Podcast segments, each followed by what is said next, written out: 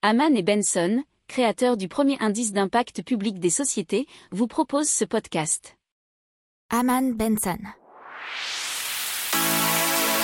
Le journal des stratèges.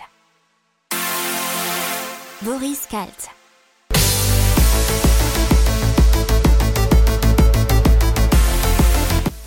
Bonjour à tous et bienvenue dans le journal des stratèges pour une revue de presse consacrée aujourd'hui à l'économie.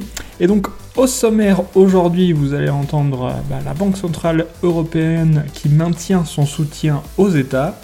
Euh, après on parlera d'inflation avec notamment Jacques Attali qui pronostique une hausse brutale à 10% et d'inflation toujours avec euh, l'INSEE qui parle de plus de 2,6% en octobre en France.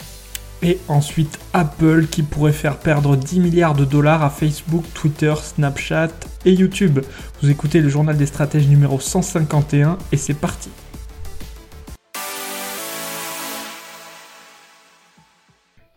Et donc on commence tout de suite avec la Banque Centrale Européenne et euh, Christine Lagarde qui s'est exprimée récemment à Francfort et qui nous a dit à la fin du Conseil des gouverneurs que bah, euh, pour l'instant la Banque Centrale Européenne maintiendrait des taux directeurs bas. Euh, malgré les pénuries de matériaux, la flambée du prix de l'essence et l'inflation de l'euro qui pourrait atteindre les 4%, donc la BCE continuera de soutenir les États qui n'ont eu d'autre choix que de financer les plans de relance économique. ça, c'est ce que nous disait Forbes.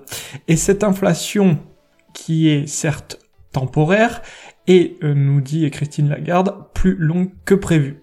Alors, il faut voir que en fait, la vraie période importante, ça sera d'abord décembre, puisqu'il y aura un débat sur la fin des mesures exceptionnelles introduites au printemps 2020, ainsi qu'un nouveau dispositif de soutien, et normalement, on le répète, c'est prévu pour mars 2022. Allez, on passe à Jacques Attali qui euh, nous annonce une hausse brutale des prix, donc une inflation à 10%. Alors si les consommateurs euh, ne perçoivent globalement l'inflation qu'à travers la hausse des prix du carburant, tout se prépare, je cite, pour qu'une très forte inflation se déclenche brutalement. Et c'est ce qu'a alerté euh, bah, Jacques Attali dans les échos puisqu'il table sur une inflation discontinue, ce sera une inflation très brutale de la hausse des prix qui passerait en un an de 2 à 8% ou 10%, prédit-il. Alors, euh, pour l'heure, les distributeurs n'ont que peu répercuté la hausse des coûts des matières premières, mais c'est pour rester du coup compétitif face à la concurrence après des mois de crise sanitaire. Alors ça, c'est tiré d'un article du journal Capital. Alors, si ce scénario se passait, il ne restera à l'État que deux options pour préserver le pouvoir d'achat des ménages, l'indexation des salaires sur l'inflation ou la mise en place d'une politique d'austérité. C'est ce qu'affirme, bien entendu, toujours Jacques Altali dans les échos. Allez, on continue à parler encore d'inflation puisque après une hausse de 2,2% en septembre, l'inflation a encore progressé en octobre selon l'INSEE, puisque les prix à la consommation ont progressé de 2,6% sur un an au mois d'octobre, après donc une hausse de 2,2% en septembre et surtout déjà de 2% en août. Alors, qu'est-ce qu'il cause bien sûr, vous le savez, c'est déjà les prix d'énergie, mais aussi les services, selon l'INSEE, donc l'Institut national de statistique des études économiques.